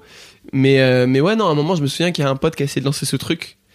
Mais, euh, mais non, non, ça s'est jamais passé. Mais je sais qu'il y avait beaucoup, de- beaucoup de mecs l'ont fait, quoi. Hmm. C'est un truc qui est assez. euh, Nos invités, c'est plus ou moins 50%. Ouais, ouais. J'ai l'impression qu'il y a un truc de génération où ça, tout se perd de nos jours. Et en fait, le fait d'avoir un accès personnel au porno et de pouvoir en regarder Ouais, je pense qu'à l'époque, quand il y en avait un qui avait un porno, c'était en mode les gars, venez, venez, j'ai un c'est truc. et croquer les potes, tu vois. Ouais. Hmm. Ah, c'est vrai. Mais donc, on perd, encore une fois, on va vers une société individualiste où on peut plus se branler entre potes. euh, Les gens ne partagent plus les plaisirs simples de la vie. Mm. En vrai, je trouve ça assez la Peut-être pour une bonne cause, hein, je sais pas. Peut-être que c'est pas grave. Non, mais il y a un aspect aussi de découverte, quoi, tu vois, de comment tu marches toi et comment, tu- comment tes potes marchent aussi. Enfin, tu vois, euh, enfin, en tout cas, Ouais. Mais il y a Ouais. aussi un aspect de compétition un peu chelou. qui est Ouais. euh, le, le truc, c'est en général, c'est celui qui arrive à jouir en premier gagne. Ah bon? Voilà. Bah, c'est, oui. Bah écoutez, je suis très heureux d'être venu à ce podcast. parce que j'apprends vraiment beaucoup de choses qui vont m'être utiles. Euh, bah écoutez, je vais, je vais créer un groupe WhatsApp avec mes potes. et Pour tes euh, séances d'écriture. ouais, ouais, très bien. hein. Très bien. J'aime bien euh, parler un peu du porno quand j'ai des invités euh, Avec plutôt jeunes parce que on fait partie de la première génération qui a eu un accès quasi illimité au porno euh, au moment où on découvrait en fait on a pu voir du porno quasi, de façon quasi illimitée avant d'avoir une vie sexuelle. Ouais. Comment est-ce que enfin est-ce que toi t'as regardé du porno avant d'avoir une vie sexuelle? Est-ce que Bien ça t'a donné des idées sur la sexualité? Ou quand t'es arrivé dans le grand Ça bain t'étais donné- là ouais. pas du tout Ça m'a donné une idée très violente de la sexualité. Euh, je sais que mes premiers rapports sexuels, j'avais des. Je sais pas si vous avez regardé la série Euphoria, qui a été produite par Drake. Il y a vraiment il y a le personnage de McKay à un moment qui, par réflexe et par, par éducation, il, il étrangle la meuf pendant qu'ils ont un rapport. Et je trouve ça assez marquant parce que je, je sais que j'ai tenté des moves comme ça au début. de Je croyais que c'était ça qu'il fallait faire. Mhm. Et hum, donc je pense que ça m'a mal éduqué euh, de ce point de vue-là. Euh, moi, je me suis fait griller par ma mère en train de regarder du porno euh, quand j'étais un peu plus jeune. J'ai fait une fugue. Euh, elle m'a grillé et j'ai vraiment fait un truc ridicule. Donc déjà, c'était la première fois que je regardais du porno. Donc je me suis fait griller à la première fois, ce qui est Ah, vraiment la loose Oh, non. ultime. Putain. Et c'était un pote à moi qui était un peu plus vieux. J'ai toujours traîné avec des gens un peu plus vieux que moi qui m'avaient dit Faut que tu regardes du porno, t'as jamais regardé et tout. Donc on était allé chez moi. Et chez moi, il y avait un seul ordi, c'était dans la salle d'ordi. On appelait ça la salle d'ordi, ce qui est un... très bizarre. Et euh, c'était une toute petite salle avec un ordi. Et euh, c'était vraiment un cybercafé, c'est trop chelou. et je me rends compte là. Et, et on, on arrive dans cette salle et le, le gars lance un porno et tout. Et il me dit Tu verras, c'est trop cool. Et puis juste on regarde un porno, il n'y a pas de branlette, c'est juste on regarde. Et il voulait me montrer euh, l'activité porno quoi. Et ma mère rentre. T'as quel âge tu disais? Je crois que j'ai 11 ans. Ok. Je suis en sixième, donc à peu près 11 ans. Mm. Et là, je me souviens par réflexe, je, tu sais, c'était les ordi à tour et tout, donc je colle mon bus sur l'ordi. En mode. euh, C'est naturel. Et ouais, très naturel. C'est pas du tout louche. Et j'ai, je, je, en impro, euh, j'ai des, j'ai des, des rapidités. Et je dis à ma mère, euh, c'est ton cadeau de la fête des mères. et, Génial. Et ma mère, elle dit, oh, et tu sais, elle fait une tête de, bon, je vais vous laisser tranquille. Et là, elle sort, et elle fige, et elle me dit, Hiring for your small business? If you're not looking for professionals on LinkedIn, you're looking in the wrong place. That's like looking for your car keys in a fish tank. LinkedIn helps you hire professionals you can't find anywhere else, even those who aren't actively searching for a new job but might be open to the perfect role. In a given month, over 70% of LinkedIn users don't even visit other leading job sites. So start looking in the right place. With LinkedIn, you can hire professionals like a professional. Post your free job on linkedin.com/achieve slash achieve today. mais c'est passé la fête des mères Et elle arrive et dit Qu'est-ce que tu fais là Et je retire et genre on voit euh, un porno comme mais hardcore en plus. Mm. Et là je pars en courant et je pars et je, je, je pars et je pars vraiment trois heures parce que euh, il faisait froid et j'avais pas pris de veste et donc c'est vraiment la fugue nulle de j'attendais dans un parc et mon pote il était avec moi par soutien et au moment il m'a dit bon bah faut que je rentre euh, ma mère on mange à 19h donc euh, j'étais en mode bon bah c'est pas grave je suis resté genre encore une demi-heure tout seul je regardais les canards dans le lac et je me suis dit bon bah je vais rentrer hein. Je suis rentré, ma mère, elle m'attendait dans la cuisine, assise. Elle m'a dit, assieds-toi et tout. Et elle m'a dit, tu sais, c'est pas ça la vie. Si tu crois que c'est ça la vie, tu vas être malheureux et tout. C'est pas ça. C'est d'abord aimer quelqu'un, faut trouver. Moi, je me souviens pendant qu'elle me parlait, dans ma tête, je me suis dit, il faut que je m'achète un iPod Touch pour regarder du porno discrètement. donc j'écoutais pas trop sa leçon de vie. Et donc j'ai fait une économie de Noël et je me suis acheté, j'ai demandé. Hein? C'est un Cette gag. anecdote est, est longue, mais j'ai j'ai vraiment économisé un Noël, un anniversaire et un Noël pour avoir un iPod Touch. Dans le but de regarder C'était la porno. première version d'iPod. Touch et tout, et donc j'ai un iPod Touch, je le connecte en, en Wi-Fi et tout, et je regarde du porno. C'est le meilleur truc de ma vie. Je regarde du porno le soir, tranquille, c'est tellement bien et tout. Je prends mon temps, tu sais, j'ai plus le stress parce que je le fais tard. Genre, je me réveille à une heure du match, c'est qu'il y a personne de réveillé et tout, c'est génial. J'ai mon petit moment à moi. Et euh, à un moment, j'ai trop peur parce que je le fais la nuit et je, je suis dans la chambre à côté de ma sœur. Et, et, et je me dis, j'ai trop peur que ma sœur vienne dans ma chambre. Et du coup, je commence à flipper, je le fais, je me dis, bah, c'est, le mieux, c'est de le faire dans les toilettes. Et du coup, je commence à, prétex- à prétexter des gros caca en plein milieu de journée pour aller euh, me branler dans les toilettes. T'as pas une serrure sur ta porte Tout simplement? Bah non. Ok. Qui, quel enfant a une serrure sous Non, sa y a- porte y a pas de- Personne fait ça, si Je pense. Moi, non. j'avais- Ah, moi déjà, mes parents ne clé. toquaient pas. Ah, Mes parents, c'est on, t'es notre enfant, je m'en bats les couilles, quoi. C'est employeur, puberté, employé, quoi. C'est frère, est-ce que t'as piqué dans la caisse? C'est, je m'en fous, quoi. Et, euh, et du coup, je suis dans les toilettes et je me souviens, c'est genre une semaine après que j'ai l'iPod Touch. Je regarde un super porno. Et, et je suis sur les toilettes et je me souviens, ça va, je vais rentrer dans des détails, mais c'est une des premières, euh, un des premiers coïts très puissants que j'ai eu. Et je, je crois que j'avais pas d'éjaculation à l'époque. Là, je vois vraiment le regarde, regarde mon attaché de presse, regarde le regard dans le vide de pourquoi je ramène à ce podcast. Et et tu sais parce que c'est marrant, mais mon travail, on essaie d'avoir une image un peu classe avec mon spectacle et tout. Et moi, je suis là, et donc je me branlais dans les chiottes. Et tu sais, on essaie de faire des belles couves, Télérama et tout. Et moi, je me branlais comme ça sur un porno. Et non. Et super. On va on va retravailler tout ça, t'inquiète. Non mais mais et je me souviens et donc j'ai j'ai ce truc là de ah, première fois que t'as un petit cri de ah, Mm. et je lâche mon iPod et il tombe dans les toilettes. j'en peux plus de ta vie de galérien Ouais. Et j'ai hésité pendant un moment à raconter ça dans le spectacle, mais je me disais c'est pas très classe. Mais et l'iPod tombe dans les toilettes et je sais pas si vous étiez au courant, mais les premières versions d'iPod ou d'iPhone, quand ça tombe dans l'eau, ça frise l'écran. Et donc ça frise l'écran sur une meuf euh, qui suce un gars, mais genre un gros plan d'une go qui suce un gars. Et moi je fais oh réflexe quoi. Et ma mère toque, ça va, tu vas bien? Et moi je fais oh Et elle toque, ouvre, ouvre-moi et tout. Je suis dans les toilettes, elle toque, elle toque. Et moi je suis en- ah Et elle dit je vais rentrer. Et elle appelle mon père, viens, Panayotis. Et, et mon père il arrive et il dit ça va, tu vas bien? Je vais rentrer. Et il veut défoncer la porte. Et genre rien ne va. Et moi je suis en mode non non, mais mais je sais pas quoi dire et tout. Et je me souviens, je sors l'iPod. Et mon réflexe c'est de le casser contre le rebord d'un meuble. Bah, la et, je suis en base. mode- et donc je casse mon iPod et mes parents ils entrent et tout. Et mon père il dit qu'est-ce qui se passe? Et je dis j'ai cassé mon iPod. Et je pense qu'ils ont compris parce que je devais encore bander. Je sais pas mais il y a un truc vraiment de tristesse. Et j'ai toujours cet iPod. À chaque fois que je vais dormir chez mes parents genre une fois par mois j'ouvre un, un vieux tiroir où j'ai caché mon iPod cassé. Et je me dis mais c'est tellement marrant. J'aimerais tellement faire réparer l'écran et le rallumer pour voir. Je sais pas mais et donc cette tristesse là du gamin qui casse qui casse un an et demi de, de, de crédit de Noël et d'anniversaire. C'est fou. Et donc voilà. Ça c'est mon rapport au porno. Et voilà mais là j'en regarde plus je suis assez fier. Je regarde plus de porno ouais. Ça je me suis forcé à ça fait genre je sais pas 2 3 mois que je me force à ne plus en regarder. Parce que je me suis rendu compte que ça m'aidait pas dans ma vie sexuelle Ouais. à, à me libérer. Il y avait vraiment un truc de j'avais besoin de certaines choses pour arriver à, un- à une certaine excitation et je me suis rendu compte que si j'en regardais plus il y avait plus ces attentes là Mm. c'est comme euh, c'est comme quand tu regardes trop de films il y a un moment où tu as du mal à sentir certaines choses dans ta vie des émotions ou autres parce que tu as toujours l'impression que la vie il faut que ce soit comme dans un film ou les gens qui lisent trop de bouquins ils ont toujours l'impression qu'il faut que les choses soient romancées Mm, mm. et bah là, j'avais un peu cette impression-là de ma sexualité était plus complexe quand je regardais du porno. Donc là, je suis content, j'ai arrêté d'en regarder et ça me fait du bien. Mais j'ai arrêté vraiment comme un gars qui arrête la clope. C'est-à-dire, je regardais, avant, je regardais genre un par jour. Puis après, je me suis dit un tous les deux jours. Puis après, je me disais, bon, tu regardes que 15 secondes. Puis après, c'était que les photos. Genre, je naviguais et je regardais que les photos. Puis après, je suis allé sur Tumblr et je regardais des gifs. Rien n'allait. J'ai vraiment fait toutes les étapes. Ah ouais, donc c'était un vrai truc conscient. Ouais, Euh, oui, oui, je voulais vraiment arrêter. Ok. Le sevrage, petit à petit. Non, mais c'est cool. Je pense qu'il y a de plus en plus de mecs qui euh, qui réfléchissent à cette possibilité et à l'impact que le porno peut avoir sur leur sexualité. Euh, mais on n'a pas encore abordé, je pense, le sujet dans le Boys Club de Mhm. arrêter le porno pour retrouver une sexualité plus un peu plus naturelle. Et Est-ce bah, que ça t'as vu fonctionne. des ouais, t'as vu des effets? Ouais, ouais, ça fonctionne. C'est, c'est, ouais, beaucoup plus simple. Trop Tout bien. est Bravo. plus simple. Bravo, elle m'a dit. Bravo, bravo pour tout ce que vous faites. C'est trop mignon. Bravo de Bravo briser- pour ta de baiser sexualité. simplement. Bravo d'être sobre dans Non, ta mais en fait, c'est comme une addiction, je pense. Ouais, bien sûr. Ah, mais bien sûr. Donc bravo, bravo d'avoir réussi à Ouais, ouais, ouais. te libérer de cette En addiction. fait, quoi. quand je me souviens que bah tiens, ça c'est un truc, j'ai hésité à le faire sur scène pendant un moment, mais peut-être que je le ferai. Mais tu sais quand quand il y a beaucoup de mecs qui comprennent pas la notion de consentement.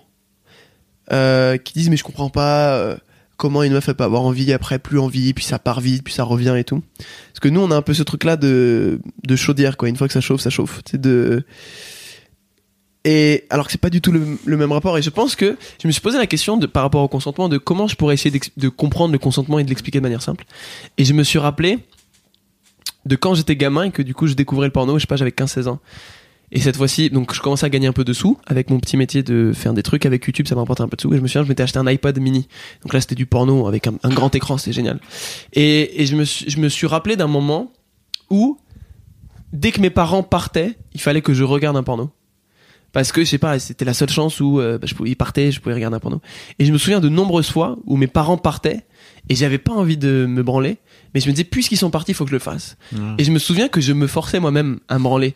Et je faisais vraiment, allez, vas-y. Moi, je dis, oh non. Et tu sais, il y avait vraiment les deux voix. Et je me suis dit, mais en fait, tu, tu l'as ton rapport au consentement. Tu vois, ce moment où tu te dis qu'il faut le faire parce que t'as pas envie de te mettre mal à l'aise. Tu vois, et je me suis dit, mais en fait, il y a beaucoup de meufs qui sont dans cette situation-là de.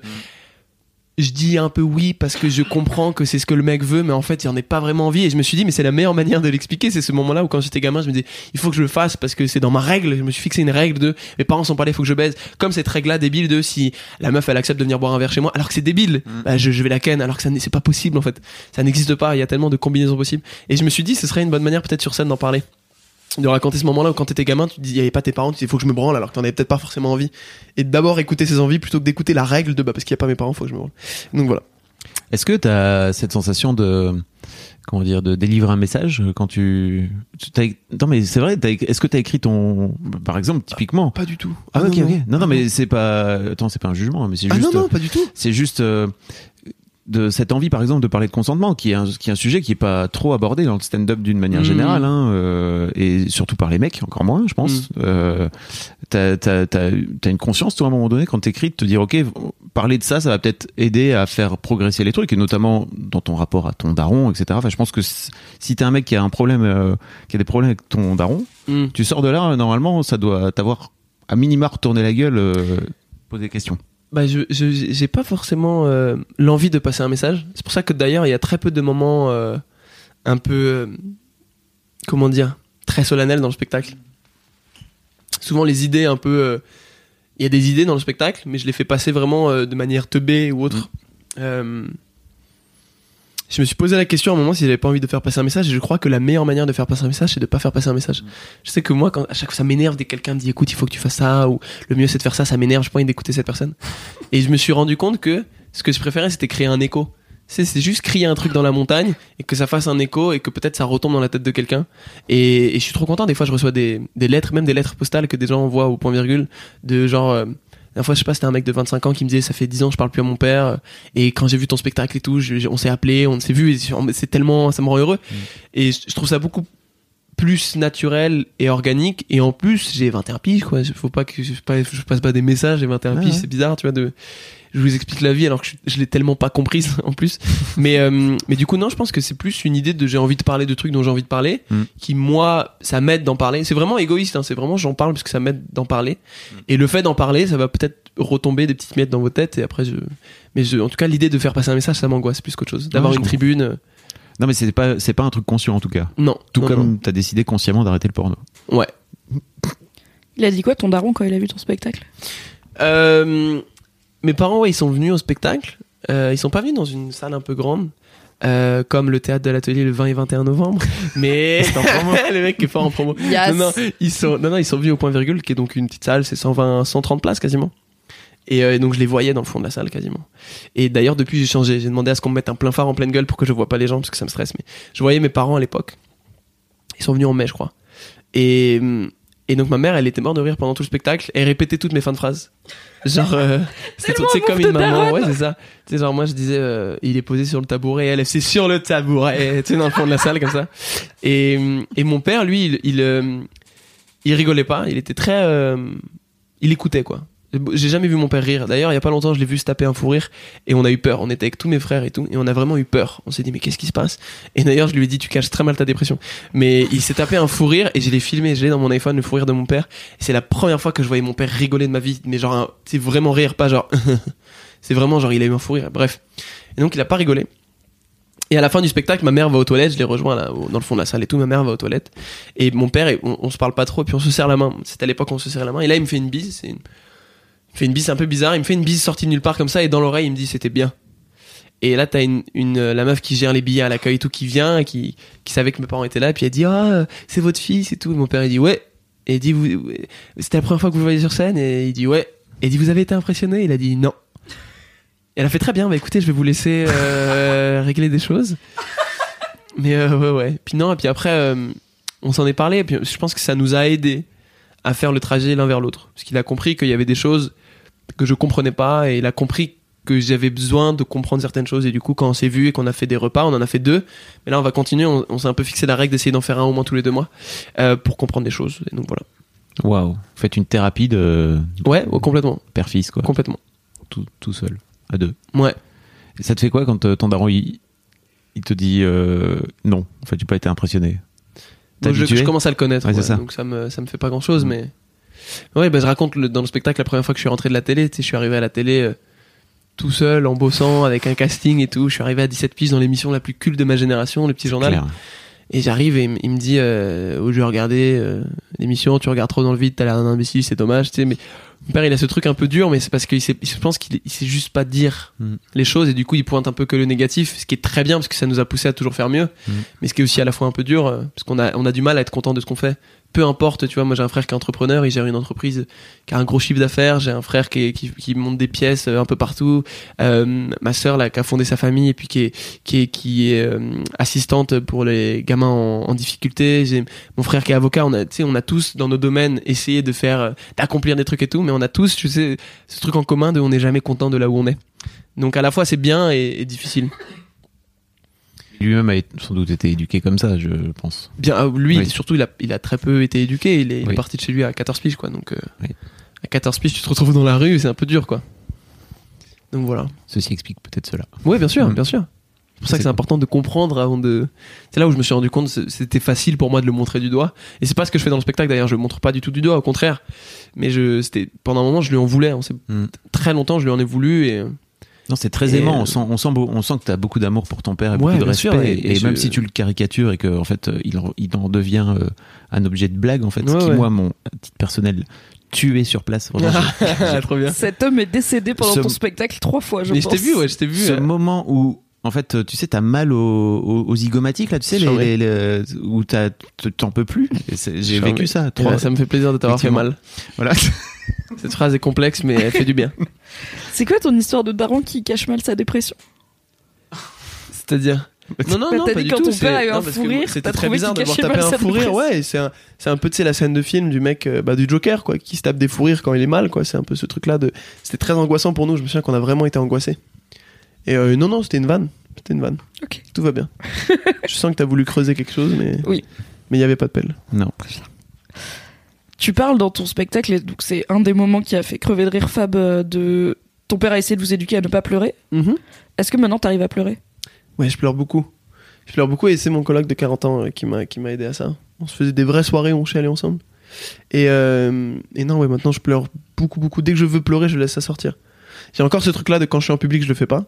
Mais dès que je suis chez moi, ça, ça part, c'est assez facile. Et ça fait du bien. Ça fait tellement du bien de pleurer. Mm. C'est, euh, ouais. Quand j'étais petit, je pleurais un peu comme, euh, tu sais, genre un, un patron d'entreprise qui voit son, son action perdre d'un seul coup des coups en, à la bourse, tu vois, ce truc-là où genre je pleurais face à mon miroir, genre une seule larme, elle coulait, je la séchais avec ma main et je faisais bon, on repart au boulot. Quand je- gamin, quand je pleurais, c'était vraiment ça. Et, et maintenant, j'arrive à faire des gros, c'est des vrais trucs de. Donc ça va, je suis plus heureux comme ça. Ok et donc mais tu dis que t'as encore du mal à, à pleurer en public quoi en tout cas tu te caches c'est ça? Ouais, oui, bien Ah. sûr, parce qu'il y a bah, ce truc-là un petit peu de, euh, t'es pas censé chialer, quoi. Ce qui est un truc qui, euh, d'un autre côté, fait peut-être pas de mal. Je sais pas, je sais pas, mais ça, je retiens beaucoup de trucs des fois. Mais en fait, moi, je pleure pour, je sais, je me connais pas encore. hein. Je suis vraiment, euh, c'est vraiment, je viens d'acheter la bagnole et je sais pas. euh, c'est une fois sur deux, j'appuie là et au lieu de lancer le warning, ça lance les essuie-glaces. C'est vraiment, je sais pas trop. Mais, mais T'as 21 ans, t'es encore ah, jeune. bah bien sûr, mais du Ouais. coup, des fois, je sais que je sais pas comment je vais prendre les choses. Par exemple, on peut m'annoncer un décès de quelqu'un que j'adorais et tout va bien. Et euh, des fois, je suis dans le métro et je vois un vieux monsieur manger un sandwich tout seul et je chiale. Tu vois, vraiment des trucs où je sais pas encore gérer certains trucs. Donc, euh, Tu vois une psy? Ou un psy? Hmm, j'en ai vu Hmm. et plus maintenant. Plus maintenant parce que je pense que ça, ça, c'est, ça m'aide à écrire des trucs marrants, de, de pas tout comprendre. Ah Donc, Ah ouais. Ah, donc oui, c'est ce fameux truc de si je suis plus triste. Non, ah non si c'est je pas une question triste. Non, mais tu sais, c'est un truc chez non, les parce que je le suis, je le suis. non, mais c'est une question de, de le fait de, me- de devoir me poser des questions sur des choses que je comprends pas euh, et de ne pas avoir les réponses, ça me pousse à creuser. Alors que si quelqu'un euh, me montrait, bah c'est ça, j'aurais pas besoin d'aller creuser pour le comprendre. Tu vois ce que je veux dire? Ok. Et du coup, je pense que euh, Un bon psy te montre pas, hein, en général. oui, non, il t'aide à y aller. Te- voilà. Bien sûr, bien sûr. Mais mais c'est juste que Mais il te fait gagner du temps par ouais, ouais, il te fait gagner du temps et je seul, pense quoi. que tous les cheminements sont importants. euh, Ouais, je suis d'accord. Donc, euh, donc pour l'instant, en tout cas, je me dis, euh, pour faire un, un bon spectacle, je... Ce sera pour ton spectacle voir. 40 ans. Ouais, ouais, peut-être. je ne vais pas avoir de psy pour le moment. Ah, C'est intéressant. Quand j'arrêterai la scène, j'irai voir un psy. Ouais. Je vais me moucher, je reviens. Mais c'est de garder une heure, tu vois. Parce que Mimi, elle adore les podcasts qui durent deux heures. Peut- On pourrait parler deux heures avec Mimi, elle, ça la dérangerait pas. Moi, Ok. j'ai- moi, j'essaie de cadrer. Et quel est ton prénom, Mimi Myriam. D'accord. Parce que je dis Mimi, mais Mimi Mati, son vrai prénom, c'est Mimi ou pas? Non, hein Putain, je sais Ah pas bah, c'est quoi le nom de peut-être. Mimimati. Mais elle, c'est avec des i. C'est Et avec moi, des c'est I, des toi, t'as Y. des Y. Peut-être qu'elle Ouais, s'appelle ouais. genre Emily, tu vois. Émilie? Non. pas. Elle a pas une tête d'Émilie. Attends, bouge pas. Tu viens de. Ok, Google, quel est le vrai prénom de Mimimati Tu viens d'appuyer sur un. Peut-être qu'elle s'appelle Josiane, tu sais, genre aucun lien. Peut-être elle s'appelle Joséphine. Waouh. J'aimerais trop qu'il s'appelle genre Jules. Je sais pas pourquoi. Ça me rendrait heureux. Je sais pas pourquoi. Michel. Voilà. Ça se tient. Bah oui, Mimi. Ça marche. J'y attendais tellement pas. J'y attendais tellement pas. Ah, Michel Mati. Mm. C'est trop bizarre. Mm. Ah. On l'a mais, pas, hein. Ok, hein. Mais ah, c'est pas trop bizarre. Michel. Ouais. On la connaît trop comme Mimi, tu vois, ça ouais, marche c'est plus trop quoi. bizarre. Merci c'est rappelé mignon. que je partage Non, mon mais Mimi, c'est mignon. Michel. Il y a un côté trop. euh, genre, il fume des clopes. ouais, c'est Michel, putain. Tu sais, genre, elle a compris tout à la vie. euh. Alors que Mimi, c'est trop mignon. C'est genre, Ouais. bonjour, je suis Mimi. Ah, très bien. Bon, bah écoute, pourquoi pas. C'est comme ça qu'il faut. Tu devrais te faire appeler papa. Non. Non. Impossible. Impossible. Pana, c'est mignon. Pana, c'est mignon. Panayotis, c'est complexe. C'est long. On sent qu'il n'y a plus beaucoup de sujets hein, dans ce podcast. On sent Je qu'on pense qu'on a fait quand un même- bon tour. On a quand même recherché le nom de Mimimati, mais c'est ça quand même. C'était une parenthèse. random. C'est vraiment. euh, Parenthèse curiosité, esprit bien. qui va très vite. Tout va bien. Est-ce qu'il y a des trucs dont tu voulais causer, dont on n'a pas parlé Est-ce que tu t'es dit trop d'être au Boys Club pour parler de ceci et cela Hmm, non. Non, non. On a une dernière question que j'aime bien poser à tous mes invités et que normalement qui t'a été transmis à l'avance donc j'espère que t'as pris le temps d'y réfléchir Ouais. parce que c'est pas forcément Ah, mais facile à chaud. Mais vas-y. Je pense pas qu'on va être déçus. Ok. Est-ce que t'as une idée de mec qui pour toi représente une masculinité positive? Bah du trou, euh, non, non. euh, je trouve que, non, je trouve que, je trouve que, bah en fait ma réponse c'est mon frère. Donc c'est pour ça que c'est chiant parce que j'ai bien décrit mon frère tout à l'heure, mais je trouve que mon frère il a vraiment, en tout cas quand je le vois, il a, Il a quel âge ton frère? Il est tellement à l'aise avec, il a 27 ans, 28. Ok. Ouais, donc c'est Il un grand tellement- frère dans le sens où quand euh, quand il avait genre 12 piges, toi t'avais euh, 6 7 quoi, c'est ça? Ouais. C'était un grand quoi déjà. Ouais, ouais, vraiment. Et il a, il a, il a, il a vraiment ce truc-là. Déjà, c'est un des mecs les plus, il à l'aise avec son corps. Je trouve ça magnifique. Mais après, c'est un comédien de théâtre, donc il a un truc très, euh, il joue à poil des fois. Il y a un truc très, euh, il est tellement à l'aise et ça, rien que ça, ça m'impressionne.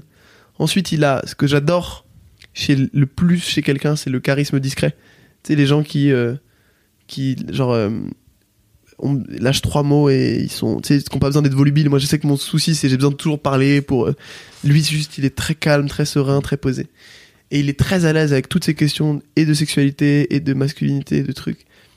C'est vraiment pour moi la définition d'un artiste. C'est, euh, il est à l'aise avec ses sentiments. Quand il a envie de dire quelque chose, il le dit. Il est très calme, très serein. Je pense que ce sera un très bon papa. Et je crois qu'il représente vraiment pour moi ce que j'aimerais être en tant qu'homme. Quoi. C'est vraiment euh, être à la fois droit dans ses bottes, mais ne, ne pas avoir peur de salir ses bottes. Cette métaphore n'a pas beaucoup de sens, mais je trouve qu'il faut la laisser euh, on telle quelle. on l'a. On la garde. Elle est validée. Parfait. C'est C'est On cool. n'a pas eu beaucoup d'invités qui nous ont parlé de leur frère. Non, mais en fait, c'est rare qu'ils parlent de quelqu'un qu'ils connaissent. euh, Il y en a beaucoup qui se situent à des personnalités et tout. Hmm. Il y en a un une fois qui a dit moi-même, ce que j'ai trouvé assez cool. Il y en a un qui a dit mon daron. Mais euh, C'est je suis qui qui a dit toujours. moi-même? C'était pas, c'était Le Pérave, je crois. Hmm. C'était Léopold Le Pérave qui a dit moi-même. Euh, mais je trouve ça toujours cool quand c'est quelqu'un que l'invité connaît dans la vraie vie parce que je me dis c'est cool, il a un entourage qui est chouette avec des modèles de masculinité positive parce que Barack Obama c'est cool mais tu peux pas vraiment aller dîner avec quoi. Ouais. Alors que Puis tu le connais pas dans la vie, hein. Ouais, il a peut-être des lourds secrets. Mais il y a ce truc-là un petit peu de, de... Mon frère, je sais qu'à chaque fois que je le présente à des gens, mais j'ai j'ai euh, deux frères que je présente à beaucoup de monde. J'ai un de mes frères d'ailleurs qui travaille avec Fari. euh, Là, Fari va ouvrir son club et, mon comédie, son comédie club et il l'a monté avec euh, mon frère et tout. Et donc, je me souviens que quand j'ai fait les présentations, euh, Fari après il m'a appelé, il m'a dit oh, il est tellement bien ton frère et tout. Et il était, tu sais pas genre amoureux, mais il y a un truc de, je sais que mes, mes- ces deux frères là, là, c'est, enfin les deux, seuls frères que je présente aux gens parce que les autres sont pas forcément à Paris et tout, mais à chaque fois les gens ils sont en mode oh ils sont fous, ils sont charismatiques. Et il y a un truc de ils sont tu sais ils sont juste tellement à l'aise avec eux-mêmes que t'as envie d'être avec eux. Je sais pas comment dire, ils sont tellement sereins que t'es serein quand t'es avec eux. Et c'est tellement à chaque fois que je suis avec eux même ça me fait du bien, ça me et ça m'impressionne, ils m'impressionnent. Donc voilà. Trop bien. Trop cool. Est-ce que tu peux rappeler aux gens où est-ce qu'on peut aller te voir sur scène dans cet excellent spectacle qui fait mal aux zygomatiques? Oh, c'est une belle pub. Euh, non, je, je joue au point virgule jusqu'à fin décembre. Donc c'est une salle dans le quatrième, euh, qui est une petite salle très culte, mais qui a vu naître euh, Elie Kakou, Florence Foresti, Alex Hutt, Fari. Donc euh, c'est sympa. Et, et, donc c'est mercredi, jeudi, vendredi, samedi à 21h15. Et après, je fais deux dates exceptionnelles qui vont, on va faire un truc assez fou dans une salle de 600 places, qui est une très belle salle qui s'appelle le Théâtre de l'Atelier, qui est une de mes salles préférées à Paris, euh, qui est pas très loin de Pigalle. Et on fait ça le 20 et 21 novembre. Et après, à partir de janvier, on passe au Grand Point Virgule, qui est une salle un peu plus grande, et pareil, quatre fois semaine. Et c'est à Montparnasse. Et en 2022, je serai euh, dans, voilà. T'as prévu une tournée ou pas pour les gens qui sont pas à Euh, Paris ouais, pour l'instant ouais, ouais, il y aura une tournée euh, fin 2020, début 2021. Ok. Donc c'est dans, dans On va inviter les gens à te suivre sur tes réseaux, Avec euh, plaisir. etc., etc., comme Avec si ça, ils plaisir. seront, quoi. Avec Tout plaisir. à fait. Je pense que j'emmènerai mes parents voir ton spectacle. Comme ça, après, je pourrais parler avec mon daron. Ah, cool. Ça me fait plaisir. Tu sais qu'il y a beaucoup de gens qui reviennent avec leur père. Mais bien sûr. Moi, ça m'étonne a un pas. des gars qui fait mes premières parties. Il m'a demandé plein d'invites pour plein de darons dans sa famille, genre des Mhm. darons, des, de ses oncles et tout. Je trouve ça trop cool. des darons. Et, et des fois, il invite aussi des jeunes et tout. Je me dis en fait, c'est trop cool à quel point ça, ça, ça me fait trop. Ça me, il y a rien qui me touche plus que de voir que des fois il y a des couples de genre 60 ans qui viennent et se tapotent en des bars que des jeunes de 20 ans. Ouais. C'est le truc qui me rend le plus heureux, je crois, avec le spectacle. Mais tu parles de famille, c'est universel, tu vois. Tu parles Ouais, de ouais. rapport au daron, c'est universel. Et puis surtout, c'est des sujets qui sont pas beaucoup explorés, je pense, pour l'instant. Mm. donc, Il y a euh, encore un peu de taf à faire sur la communication daron-fils en général. voilà, c'est Ouais. pas vu et revu et réentendu, quoi. et tu ben, on va donc, voir, on va euh, voir où ça va. On va voir. Merci Bravo. Panayotis Merci d'être à vous. Merci de m'avoir invité. Bravo pour ce que tu fais, c'est trop cool. Et ça me fait plaisir. Passez une bonne soirée. Toi aussi. à toutes. Merci à toi, cher auditeur, chère auditrice, d'avoir écouté cet épisode de The Boys Club. Si c'était ton premier, bonne nouvelle, tu en as plein à rattraper. Il te suffit de t'abonner pour regarder ce que tu as raté. Euh, tu peux faire la pub du podcast, ce serait très sympa, en mettant notamment 5 étoiles sur Apple Podcast et en mettant un avis favorable. Comme ça, il y a plus de monde qui vont découvrir le podcast, plus de monde qui vont l'écouter et l'univers sera un endroit plus beau.